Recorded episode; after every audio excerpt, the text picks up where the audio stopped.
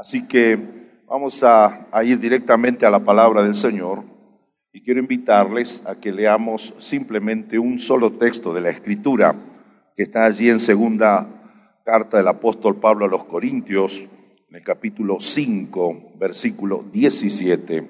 La palabra del Señor dice de la siguiente manera. Segunda de Corintios, capítulo 5, versículo 17. De modo que si alguno está en Cristo, nueva criatura es. Las cosas viejas pasaron, y aquí todas son hechas nuevas. De modo que el que está en Cristo, nueva criatura es. Las cosas viejas pasaron, he aquí todas son hechas nuevas. Entender dónde estoy es la demanda que el Señor puso en mi corazón para compartir con ustedes en esta predicación. Entender dónde estoy. Permítanme, a modo de introducción, señalar tres o cuatro cosas para entender exactamente hacia dónde el Señor quiere dirigirnos con esta palabra, con esta revelación. Confieso he sufrido un poco en estos días al considerar mi participación en esta magna convocatoria. Definitivamente hay dos momentos muy complicados cuando se desarrolla una actividad de estas características y más todavía cuando le dan a uno el honor de alguna forma de ser partícipe y portador de una palabra. Y ese momento es al principio, porque lo que uno diga será de Dios para el resto de las jornadas o será una turbación que, que se experimentó. Es una responsabilidad marcar el inicio de un camino. Y el otro momento complicado es este precisamente. De hecho, yo venía subiendo y le digo a Eliel que me saluda, ¿querés predicar vos? Y de hecho, obviamente se bajó rápidamente como los amigos y me dejó solo acá arriba. ¿Y por qué digo que he sufrido un poco al enterarme de que tenía que compartir estos pensamientos en este momento? Muy simple en todo caso de entender, porque le tiene que pasar a todo predicador que está en este auditorio en esta tarde, que según las circunstancias aparecen un par de preguntas muy interesantes y una de ellas es, ¿y ahora qué predico? ¿Y ahora qué digo? Precisamente por lo siguiente, porque ha pasado por este altar una constelación de Avengers, modismo calvetiano, de predicadores que nos han nutrido, nos han desafiado de un modo único, con una profundidad teológica admirable, con una capacidad hermenéutica sobreabundante con una variedad de oratoria sorprendente.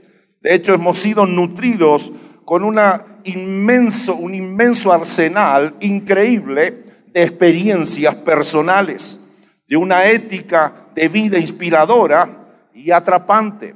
Para colmo, en esta mañana los tres oradores que usó el Señor se compaginaron perfectamente para terminar con lo que nuestro pastor planteó a la hora de gritarnos apasionadamente algunas verdades históricas irreemplazables de lo que es el libro, la sagrada palabra del Señor entre nosotros. Por eso esta mañana, cuando el pastor Rafael terminó, yo dije, ¿por qué no acaba el Congreso acá? Es que hay que seguir por la tarde y hay otras cosas más. Pero en honor y en obediencia a mis pastores, que me honran con el honor y la responsabilidad de pararme en este altar y en esta hora vengo aquí de parte del Señor con una palabra. Lo que yo llamo son ese, ese tipo de palabras que la única pretensión que tienen es una palabra que quiere que no se la olvide. Y cuando desea, anhela, pretende que no se la olvide, esa palabra pretende también que siga siendo practicada. La propuesta que traigo a su corazón es entender dónde estoy. ¿Qué predicador de algunos años ya no ha conocido, no ha leído y, ¿por qué no?, no ha predicado del famoso Primera de Crónicas 12:32 cuando allí se expresa y se deja como testimonio de que los hijos de Isaacar, 200 principales, eran entendidos en los tiempos y ellos sabían lo que Israel debía hacer, cuyo dicho seguían todos sus hermanos. Entender dónde estoy. Definitivamente, mis hermanos, debemos entender los tiempos en los que vivimos. Precisamente porque a la luz de, la, nuestra historia como iglesia, por lo menos en América Latina, por lo menos según reporta la práctica de la iglesia evangélica latinoamericana, nos damos cuenta que aparentemente no estamos entendiendo los tiempos en los que vivimos.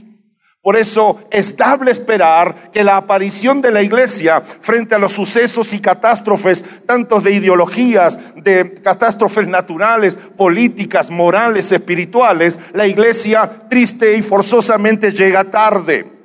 Porque como un buen amigo mío me planteó y me dijo, la iglesia está respondiendo preguntas que la sociedad nos está haciendo.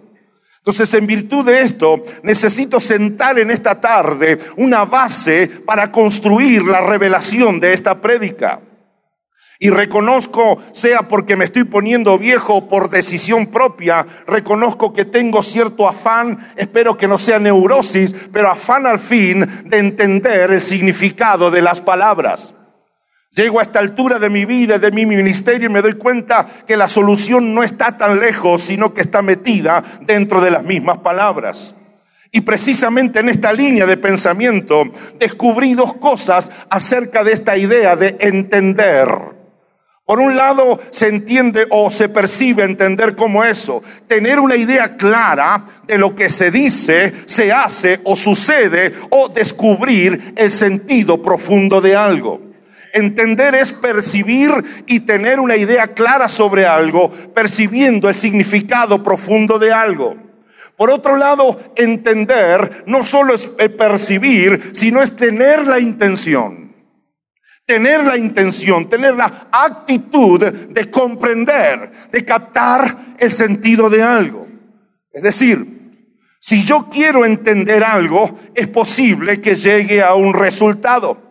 Mas si yo no decido, yo no tengo actitud de conocer y de entender, es posible que el fenómeno pase frente a mis ojos. Así las cosas, la intención de percibir algo dará como resultado la comprensión de ese algo. Dios mío, que alguien me diga lo que quiera. Pero precisamente es ahí que debo decir que sospecho que antes de entender los tiempos que vivimos y con ello entender nuestra respuesta como iglesia a las demandas de esos tiempos, yo tengo que entender dónde realmente estoy. Antes de entender mi obligación para con la sociedad, yo tengo que entender dónde es que realmente yo estoy sea desde la cosmovisión bíblico, teológico, doctrinal, yo tengo que saber dónde estoy. Ahora, en virtud de esto, si yo no entiendo dónde estoy, difícilmente entenderé hacia dónde voy. Y puedo de ese modo, disfrazado de espiritualidad, perder años de mi vida en una, de hecho, de mi vida útil, tanto como individuo, pero también como ministro. Entonces, celebro al inventor del GPS, que en mi inglés tarzanesco suena como GPS, que según traduce es el Global Position System. ¿Sabe lo que me la ensayé toda la tarde esta parte? Denme un aplauso para la humildad argentina. Ya, listo. Pero el GPS, ¿qué es lo que propone? Sistemáticamente cinco cosas. Uno, saber dónde estoy. Dos, saber a dónde voy. Tres, saber por dónde voy. Cuatro, saber en qué voy. Y quinto, voy. Ir. para comprar un boleto me dicen de dónde salgo, a dónde llego y en qué voy. Entonces, desde esta perspectiva, necesitamos entender esto. A casi 32 años de pastor y un poquito más de 40 años de predicador, he visto que los febriles, las febriles demandas ministeriales logran una y otra vez que saltemos pasos que son literalmente irreemplazables. Nuestros caprichos escondidos, nuestra apetencia tantas veces desmedida por cosechar éxitos o ser exitosos nos ubica frenéticamente solo en a dónde vamos Solo es a dónde vamos y en qué vamos. Queremos ser una iglesia grande a dónde vamos. Queremos que funcione el sistema celular, es decir, en qué vamos. Desde esta perspectiva descuidamos deliberadamente en dónde estamos y por lo tanto de dónde partimos. Permítanme hacer exégesis en voz alta en esta tarde. Y aún más, permítanme que me salga de mi estilo propio para comunicar. Permítanme que no nos riamos un poco hoy, pero que pensemos más, porque luego cada uno volverá a su afán y a su trabajo, y líbrenos el Señor que volvamos a repetir conductas patológicos, enfermizas en el desarrollo de nuestros ministerios. La Biblia, como nuestro pastor nos lo dijo, el libro plantea algunas cosas contundentes, claras, no negociables.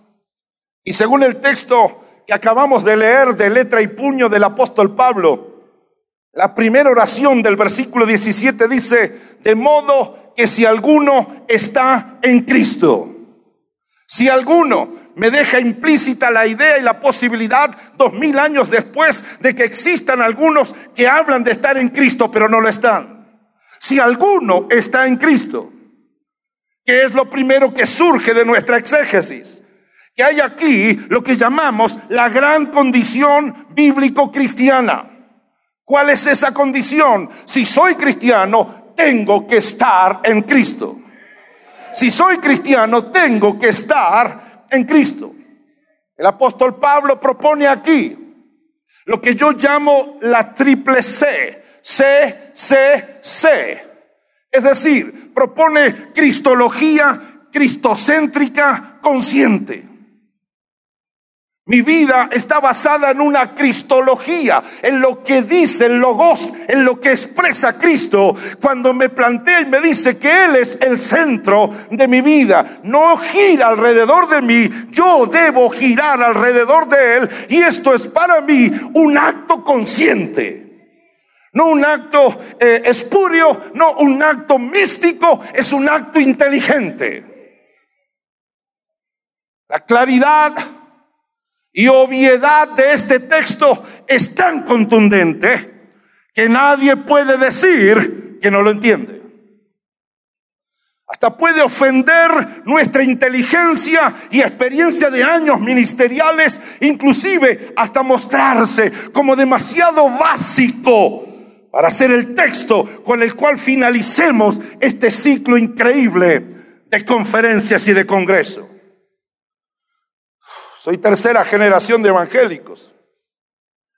Y con segunda de Corintios 5, 17 gané un esgrima bíblico cuando era preadolescente. Estar en Cristo es lección básica de la escuela dominical de los años 70.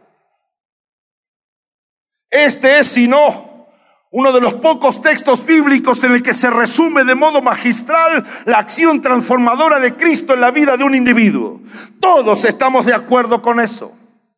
No obstante esto, también está claro y es verdad que muchas veces lo simple de entender es lo que más se nos complica practicar. Nuestros más complejos problemas éticos, morales, tienen su génesis en las obviedades más simples.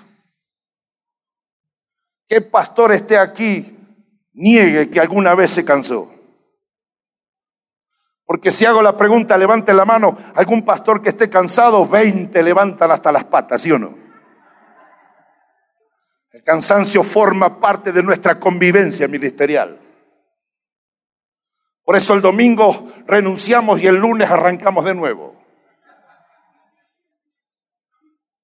No es difícil de entender, es una obviedad estar en Cristo. Pero este Cristo, cuando estamos cansados, me invita y me dice, traed a mí, venid a mí los que estáis cargados y trabajados. Es obvio, si estoy cansado, puedo descansar en Cristo, pero algo tan simple como eso es precisamente lo que no hago. Y hoy tenemos pastores muriendo de estrés. De otro modo, no se explica tanto pecado grosero tanta competencia por poder y posiciones, tanta controversia y tantos debates internos, a veces sin sentido, sin pertenencia y sin capacidad de resolver los reales problemas graves que tiene la gente. Estoy en un país y quizás se lo conté, lo hago rapidísimo porque el reloj amansa. O si tuviera poder y de detenerte. Y aquel pastor amigo me dice, sábado por la tarde le invito. Es un foro de teólogos y pensadores. Y le digo, ¿para qué me lleva? Precisamente porque se supone que usted piensa. Entonces fui con él. Estaba la rueda de la fraternidad de pensadores, de teólogos. Y el presidente del foro plantea el tema de ese sábado y dice, nuestro tema a discutir hoy es redimiendo a Caín. Esto pasó unos años y Caín murió hace un rollo de años. Le digo a mi amigo, ¿de qué vamos a hablar? De redimir a Caín. A ver si lo podemos salvar.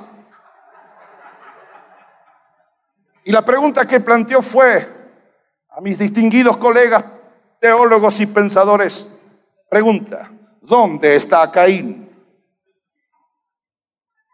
¿Dónde está Caín? Y uno rápido dijo, en el infierno. Y el del frente contestó, ¿por qué? Porque mató a su hermano. Y otro contrapone otro punto y dice, ¿y si se arrepintió antes? ¿Y si hay un aspecto de la gracia misteriosa de Dios que no entendemos si está en el cielo? Y de hecho yo pensaba en mis adentros, lo único que falta es que cuando yo vaya al cielo, Caín me dé la bienvenida porque lo agarro de un golpecito, anda a nadar un poquito al lago de azufre y paga lo que hiciste. Porque no solo mataste a tu hermano, no armaste un lío a toda la raza humana. Así que ahí pasamos dos horas discutiendo dónde está el muerto Caín. Después la segunda pregunta, la siguiente. ¿Dónde está la marca de Caín? La marca de Caín. Porque dijo, todo el que lo vea, producto, de hecho, en virtud de que Dios lo marca, nadie lo toque, nadie lo mate. Y uno dijo, en la frente. Porque si no, ¿cómo distinguen que es Caín para no matarlo? Y uno dijo, Dios no avergüenza a nadie. Y otro dijo, pero si la tiene escondida no podrían saber que él es Caín. Dos horas más habiendo dónde se había hecho el tatuaje. Hacia las cuatro horas el presidente del foro de pensadores me dice, el pastor argentino, ¿sí? ¿Y qué opina usted? ¿Sobre qué? ¿Dónde está Caín? Y digo, con el respeto a mis colegas, ¿qué sé yo dónde está Caín? Si está en el cielo, que lo disfrute. Y si está en el infierno, que Dios lo bendiga, qué sé yo. No puedo hacer nada. Fueron cuatro horas invertidas en un tema profundo, pero impertinente. No le salvamos la vida a nadie. Es más, pretendíamos salvarle la vida a alguien que supuestamente por el homicidio habría perdido su eternidad. Perdemos tiempo, energía, ideas, dinero para atender la maquinaria interna de la iglesia local, que como efecto colateral nos hace, nos hace fallar como levadura que debe leudar una masa social degradada, castigada, produciendo produciendo, entre otros resultados, estrés pastoral, frustración pastoral, depresión pastoral y deserciones pastorales que son realmente de preocupar. La demanda de esta palabra es simple. Debemos entender dónde estamos y partir de ahí. Se trata, señoras y señores, se trata de estar en Cristo. Y estar en Cristo deja claramente establecida una poderosa armonía entre Estado y acciones de Estado. No es Estado versus acciones. No es Estado y o acciones. Es Estado y acciones. ¿Qué quiere decir esto? Que según donde estoy, será lo que hago. Y según donde estoy, será lo que me ocurra. A la otra mañana, uno de nuestros hijos se fue a dar una vueltita por el mundo. No sé si hay algún pastor que ha lidiado con eso. Levanto por la mañana y le veo que tiene el ojo así, como una ensalada de jitomates, así. Digo, hijo, ¿qué te pasó? No, no, nada. Hey, ¿qué te pasó? Mira cómo tenés el ojo. La típica, te chocaste con la puerta de, del baño. No, no, no, ¿qué? ¿Quién te hizo eso? ¿Dónde estabas cuando te hicieron eso? Eh, ¿Dónde estabas cuando decime o te dejo el ojo así el otro? No, no, ese es broma, es broma. ¿Dónde estaban? Porque te hicieron eso. No, estábamos unos amigos, habían, se habían metido en una discoteca, después salieron, después se pelearon y llegó así. Entonces le digo, teólogo yo, mírame, mírame. Yo tengo los ojos hinchados como vos. No. ¿Sabe por qué? Porque según donde estás, es lo que se hace. Según donde estoy, porque estabas en el lugar incorrecto, con las amistades incorrectas, te llevaste de souvenir y de, de recuerdos un par de golpes. Es donde estoy lo que va a determinar mi acción. Y esto como verdad teológica es indiscutible, pero como ética práctica nos causa mucho dolor y también preocupación.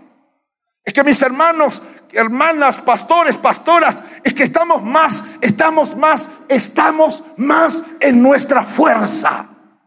Estamos más en nuestras ideas, en nuestras ocurrencias naturales para resolver contingencias espirituales. Por eso estamos más en la agenda, estamos más en el problema, estamos más en el programa, estamos más en el comité, en la tradición, en la polémica, estamos ahí en la nueva y en la última moda ministerial. Todo esto se me demanda a mí como pastor. Y cumplir me ha hecho que tantas veces yo deje de estar en Cristo con todo lo que debo y necesito estar en Él. Más viejo me pongo, no sé si soy más rebelde, pero más claro quiero decirte unas cosas. Esto de orar por los callos del hermano Juan, el Juanete de la hermana Pepa, del perro que se le muera a los Vázquez, de la pelea del hijo mayor de los Pérez con los Smith, del engaño de aquel y del otro, de aquello y de otro, ciertamente ya no quiero seguir compitiendo con Jesucristo a ver quién de los dos tiene las espaldas más anchas para llevar las cargas y las demandas de sus ovejas. En virtud de esto, los procesos históricos de la iglesia latinoamericana dice que estuvimos hace varias décadas, estuvimos en las misiones y estuvimos en la evangelización.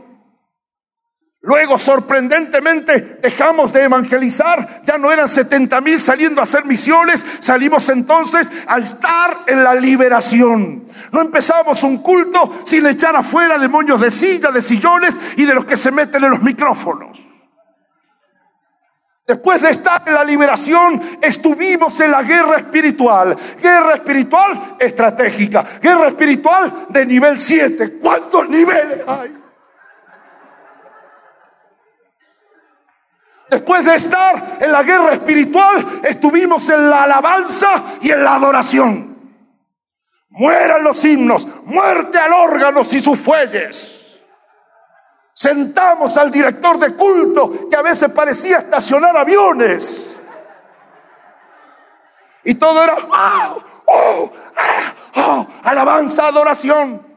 Y si usted no me conoce, juzgará que han subido al altar a predicar a un fundamentalista. Que si esa es tu impresión, no será más que la vaga y perezosa costumbre de juzgar sin preguntar y de someter sin investigar. Estuvimos en la unción, caíamos para adelante si caíamos para adelante, estábamos recibiendo o arrepintiendo. Si caíamos para atrás, arrepentíamos. Si no nos caíamos, nuestra vida era una duda. Oiga, espere, espere. Este pastor puso manos, dos manos, empujé, ayudé, levanté, levantármelo otra vez, soplé, escupí, hice todo. Estábamos en la unción. Después de la unción estuvimos y estamos en lo apostólico y en lo profético. Los encuentros son proféticos. Usted tiene apóstoles que jamás abrieron una iglesia y la que abrieron se les dividió y la cerraron, pero son apóstoles. Quizá porque hemos encontrado un apóstol, nos vinimos con la Cristina a mundo de fe.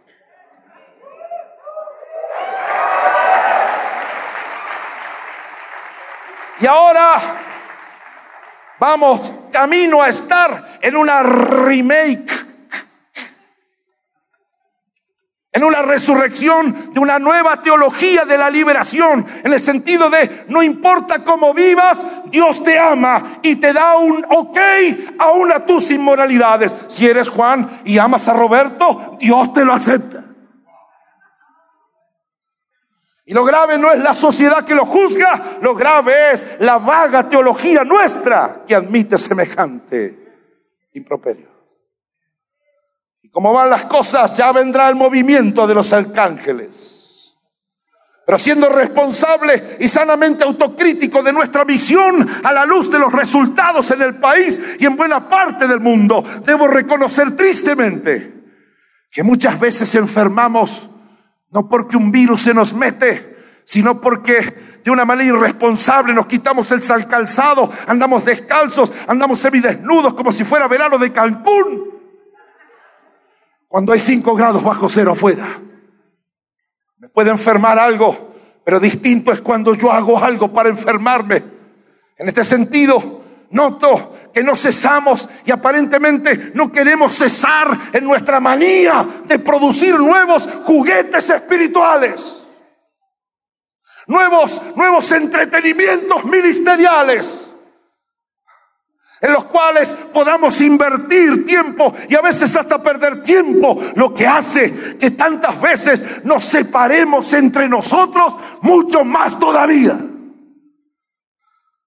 Para luego afanados en la construcción de nuestras propias apetencias ministeriales, continuemos en deuda con una sociedad cada vez más violenta, cada vez más anti Dios, cada vez más anti iglesia.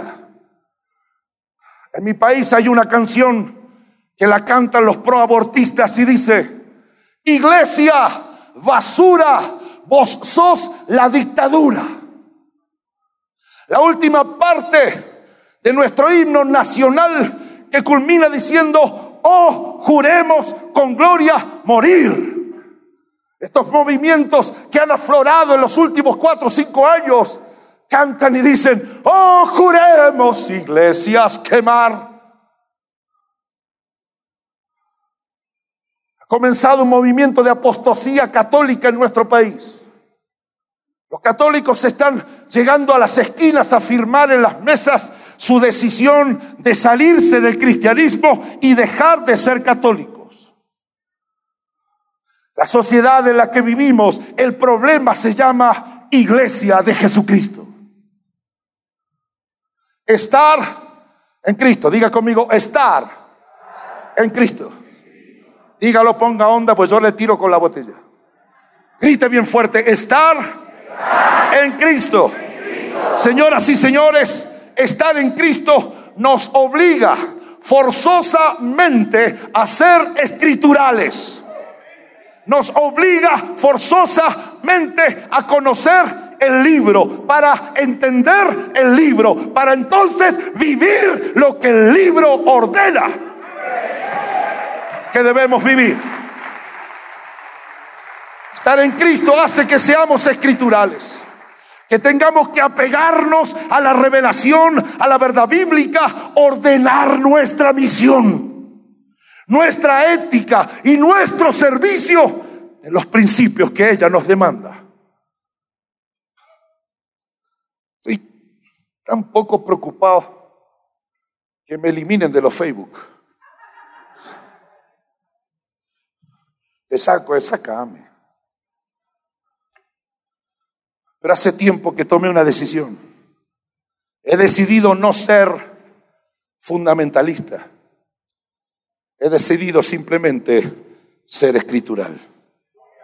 ¿Qué dice la Biblia? Lo habilita la Biblia. Lo prohíbe la Biblia. Hagámoslo. No lo hagamos. La única forma de conocer lo que implica estar en Cristo es referirme a la evidencia que quedó plasmada en el canon bíblico. No tengo otra revelación. Usted sabe que toda experiencia es subjetiva, no es objetiva. Porque lo que yo vivo como tremendo puede no ser tremendamente bueno para usted. Anoche el Señor me habló, me rascó la pata, me movió la cama, me sopló el oído. 15 ángeles, color rojo, color blanco, color verde. No estoy diciendo que no tengas la visión porque yo las he tenido. Lo que estoy diciendo es que la experiencia de esa visión es subjetiva, es tu experiencia. Pero para que yo entienda que la experiencia mía personal le agrada a Dios, lo cierto es que tengo que ir al libro. No tengo otra forma de entender la revelación del Señor. Y los pastores somos los primeros que hemos de mostrar responsabilidad en eso.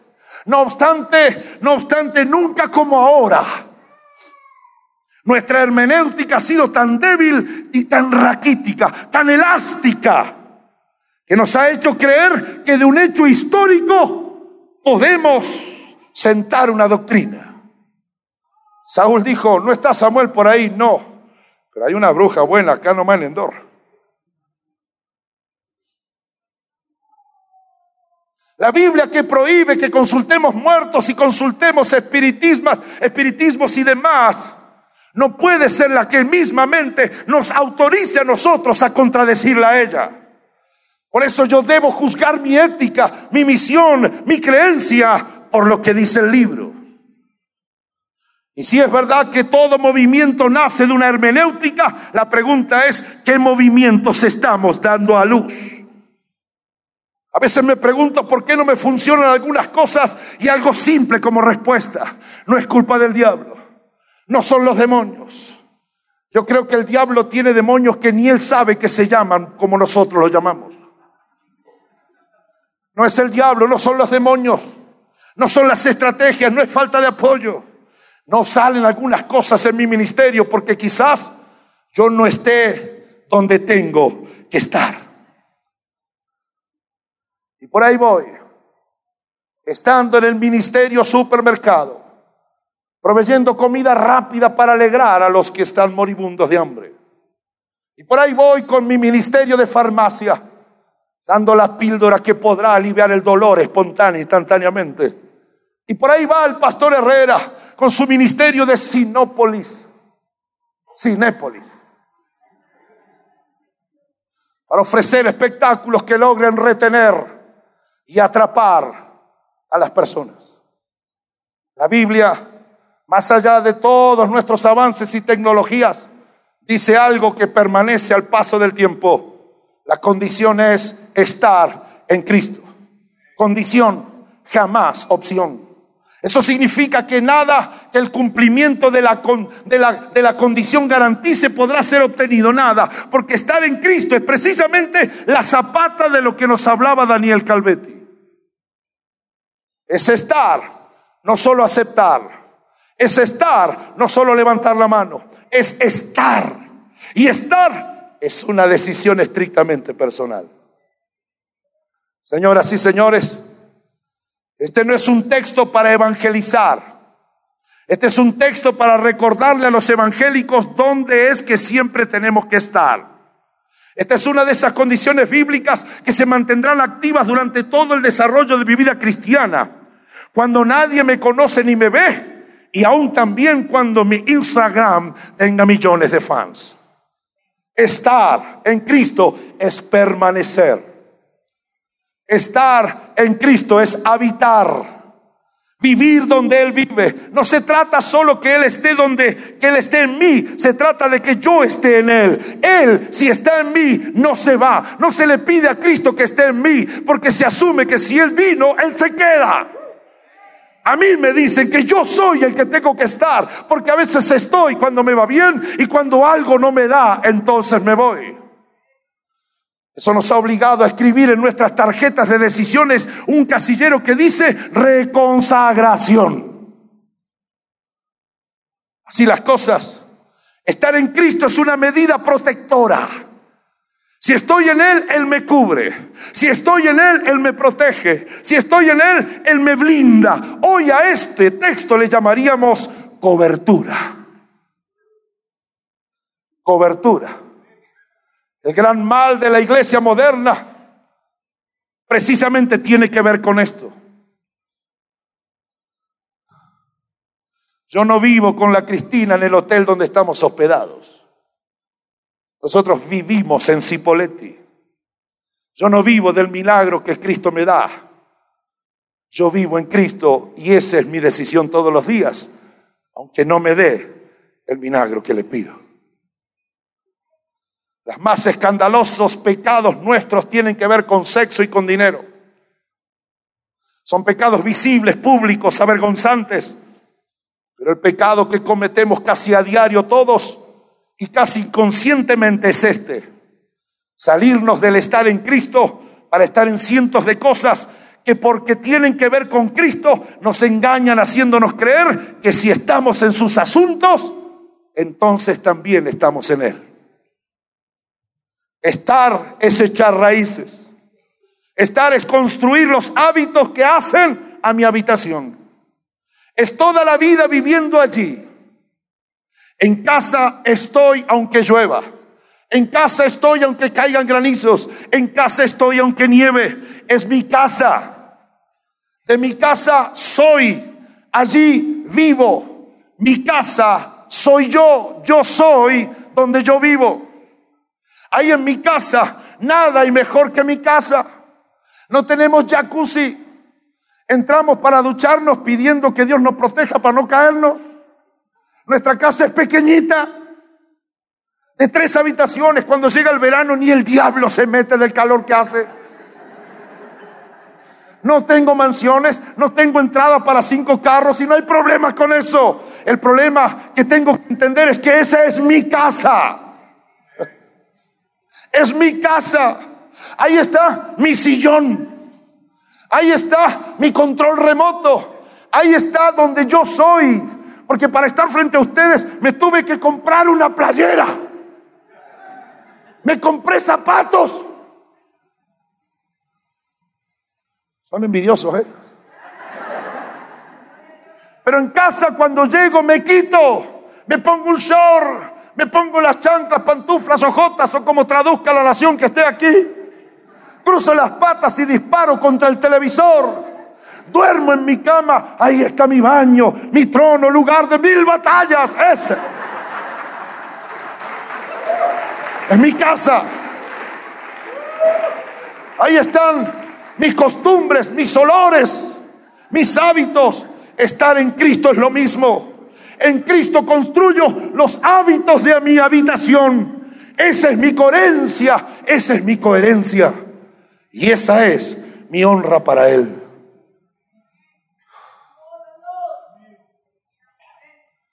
La Cristina y yo tenemos cinco pastores bajo nuestra cobertura. Me puse feliz cuando llegué a 3.000 en Facebook y mi amigo llegó a 3 millones 300. Cinco. Y a veces quisiera quedarme con uno. Y nuestro pastor ya ni sé cuántos tienen bajo su cobertura. De la misma manera como Cristo me cubre, se espera de mí una coherencia y una honra para Cristo. De la misma manera con mis pastores, nuestra cobertura. Si ellos me cubren, ellos son mi cobertura. Mi coherencia, ¿cuál será? Mi coherencia será honrarlos como tales y tratar de construir con ellos los hábitos de mi habitación bajo su cobertura. Pero mi incoherencia y mi deshonra será utilizar la confianza de su cubrimiento, aprovechando el tiempo para ver cuándo me salgo de ella o cuándo me llevo 500 de los que él tiene. No sé si es fácil cubrir a un pastor y que sea argentino. Porque hay asuntos de humildad que usted tiene que aprender con nosotros. Yo soy sudamericano, soy sudaca. Y pastores son americanos. Hablan español Y yo hago esfuerzo por entenderlo. Con mi esposa somos los que más nuevos hemos entrado en los últimos años aquí. Y a mí me divierte hablar con ellos. Venimos para acá y mi pastor oró por mí, como hacía mi papá. Antes que yo viajara, me ponía la mano acá. Y digo, pastor, voy a hablar de algo. Y él dice, mi hermano, Usted siéntase libre que el Señor le indica. Y me divierto con nuestra pastora como mamá, porque si yo no puedo ser hijo con mi mamá, ¿dónde lo puedo ser? Entonces, yo miro allá, porque ella me está mirando. Mi hermano, Dios lo use, usted tiene 40 minutos. Ahora, son distintos a mí, claro. Son distintos a nosotros, por supuesto. La pregunta es, ¿cómo honro a Cristo que me cubre cuando me salgo más de lo que estoy con Él? ¿Y cómo honro al pastor y a la pastora que me cubren? Si a veces un diezmo es un problema para ellos. No para ellos, sino para los que son cubiertos por ellos. Hay cosas que tenemos que hablar. Porque si estar en Cristo es la condición, y me ayuda Miguel o quien esté asignado, la nueva creación es el resultado. Porque el que está en Cristo, nueva criatura es. Resultado, lo viejo pasó, todo es hecho. Es interesante que el griego allí es muy coiné para hablar de hecho que tiene que ver con una creación, no con una con un arreglo y una restauración, tiene que ver con una creación nueva. La nueva creación es el resultado. Si estoy en Cristo, ¿qué logro? Soy una nueva criatura. Pero aun cuando por decreto legal bíblico soy nueva criatura, se nos recordó esta mañana que Pablo en Efesios 4 dijo, somos nosotros los que debemos deshacernos de nuestra vieja naturaleza. Seguimos con las obviedades. Mi definición de nuevo es muy simple. Si quiere me aplaude. Pero ¿sabe qué? Para este pastor que es nuevo, eso que no es viejo. Nuevo es lo que no es viejo. Nuevo no es usado, Nuevo no es que existía antes, alguien que se alegre, es nuevo.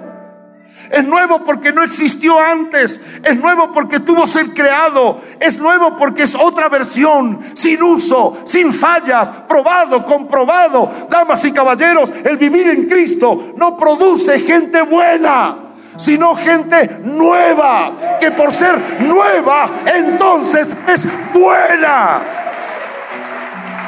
No obstante,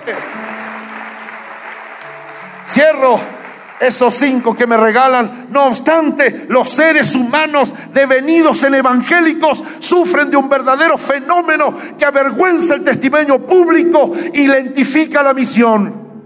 Y es esa manía de convivir y hacer convivir lo viejo que ya no existe con lo nuevo que quiere y debe existir.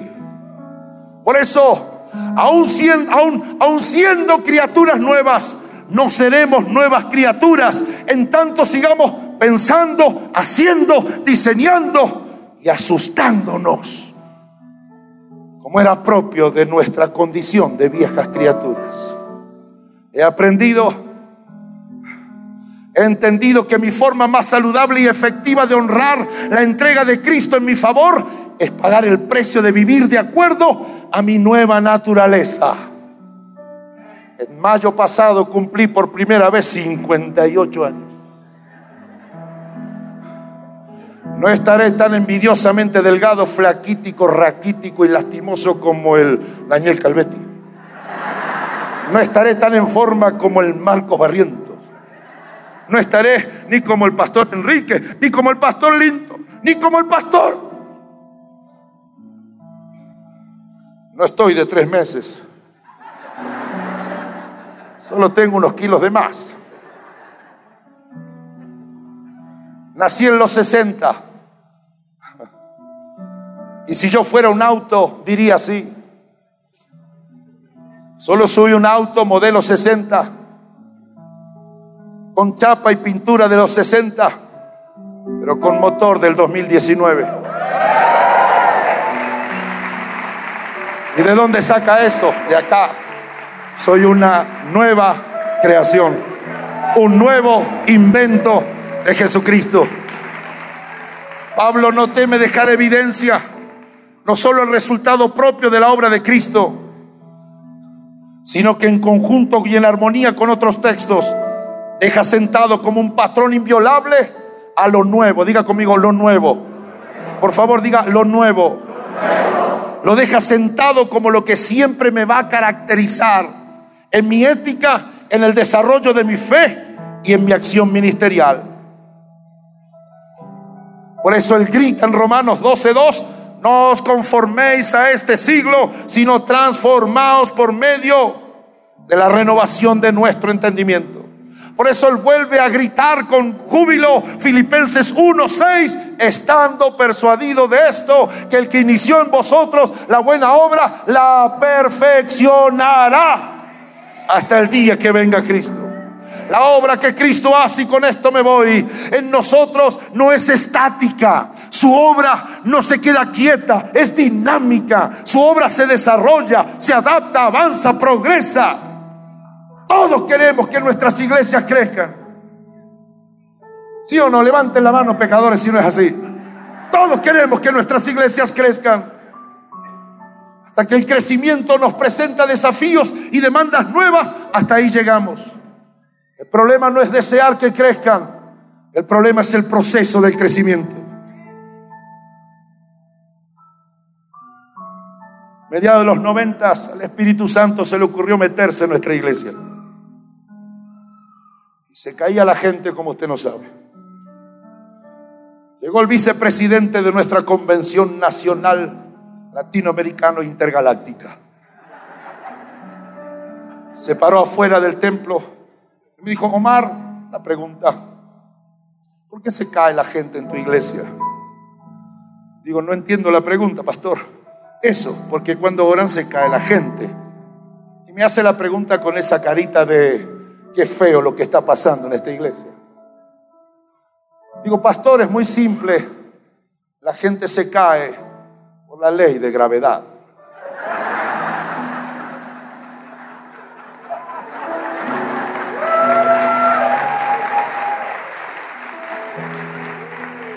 La iglesia y los pastores, ¿puedo leer esto, pastor? ¿Me deja? La iglesia, los pastores debemos enfrentar y vencer el síndrome de la fosilización ministerial. El síndrome de fosilización ministerial nos atrapa cada 5 a 7 años. Estúdiese. Empezamos con entusiasmo. Hacemos obras. Obtenemos logros. Después se nos desordena todo lo que armamos. Y nos vemos en la necesidad de la sistematización y entiéndase legalización para luego entonces producir el manual de procedimientos y de práctica. Después de siete años, ni el Espíritu Santo puede entrar otra vez. Debe pedirnos audiencias y permisos para trabajar y manifestarse. De esa forma hemos perdido la espontaneidad que surge de una relación con Cristo diaria y comprobable. Fui a ese velorio porque los pastores vamos a todos los velorios. Pastor que preside el acto está vestido como para una boda de la hija de la reina Isabel y yo entro con vestiduras típico gadarenas. Y cuando ve que estoy ahí, me dice, Pastor Omar, que está, tengo unas palabras. Y cuando voy a tener unas palabras, él me da y me dice, eh, si gusta, aquí está el manual, página 71. Lo miro con ojitos de, ¿y qué es eso? Relación con la Cristina no está basada en un manual hermana Cristina Lucero de Herrera. Lunes 8 de la mañana os daré un mate. 8.30 le daré un beso no tan largo. Se puede vivir así. Los fosilizados de hoy fueron renovadores en el ayer. No entendemos, no entendemos los tiempos que nos toca actuar cuando empeñados en mantener vigente y efectivo lo que ya está viejo, agradamos con ello al status quo del concilio o al status quo de mi propia idea, sin percatarnos de que los verdaderos destinatarios de nuestro viaje, las personas de nuestra ciudad y nuestra generación, no entienden lo que hacemos y por lo tanto no se quieren involucrar en nuestros manuales. La fosilización ministerial forzosamente previene, cuida, custodia, juzga y regula, impidiendo la explosión, lentificando la expansión y haciendo más dolorosa la evangelización. Y aquí me voy, como están las cosas, señoras y señores, nuestros templos se llenarán de gays, delincuentes, lesbianas y lesbianos, violentos, abusados y alienados, corruptos, delincuentes y ladrones, divorciados, abortistas proabortistas y antiaborto. La pregunta es, ¿qué haré yo con ellos cuando ellos crean en mi mensaje de que en Cristo todas las cosas pueden hacerse de nuevo? Señoras y señores, tenemos un problema. El síndrome de la fosilización le teme a lo nuevo y mira con sospecha a cualquier renovador. Por eso y en virtud de esto, no te dejes domesticar por el miedo a cambiar. No te dejes domesticar por ello. La vida y el ministerio te presentarán oportunidades. Aprovechalas. No te agarres a lo seguro. Corre riesgos. Explora. Busca nuevas posibilidades. No dejes de domesticar. Y me voy con lo que dijo mi amigo Pablo Barabachi, tremendo maestro pastor argentino. Dijo así, debemos recuperar algo de nuestro estado salvaje. Los animales tienen carga genética, por lo que viven naturalmente conectados a la tierra y la necesitan a la tierra para vivir. Está demostrado, según informes serios, que los animales que murieron en el tsunami de Indonesia en el 2004 no fueron los salvajes, fueron los animales domesticados. No murió ningún animal salvaje. Fueron aquellos que fueron domesticados por un sistema que dijo que eran mascotas. No te dejes domesticar por la crisis, la religión o el sistema, porque de ser así serás tan solo un animal, un animal domesticado que se rendirá y pasará la historia como alguien que vio morir sus habilidades y sus sueños a manos de las prisiones religiosas. Por eso, y en virtud de esto, en nuestras iglesias Y lo dijo excelentemente el pastor Enrique. Hay generaciones que quieren recibir el manto de los viejos que vamos pasando. Y esta generación son águilas encerradas en jaulas religiosas, son gigantes atados en el cuartel, son flechas escondidas en las aljabas, son febriles y apasionados que se quieren ganar la ciudad, pero se deben silenciar, son caballos que quieren correr, son pilotos que quieren ganar, son predicadores que quieren predicar. En virtud de esto, estuve de pie aquí en esta noche, no para traer nada nuevo, sino para citar lo que ya es viejo, pero necesitamos volver a reeditar. Vayámonos a casa otra vez, pero con la firme decisión y convicción. Puedo estar en muchas partes, pero jamás esas partes reemplazarán el hecho estructural y vertebral que tengo que estar en Cristo. Porque si estoy en Cristo, la novedad de vida está garantizada para aquellos que me dan el honor de escuchar mi mensaje. Que el Señor les bendiga.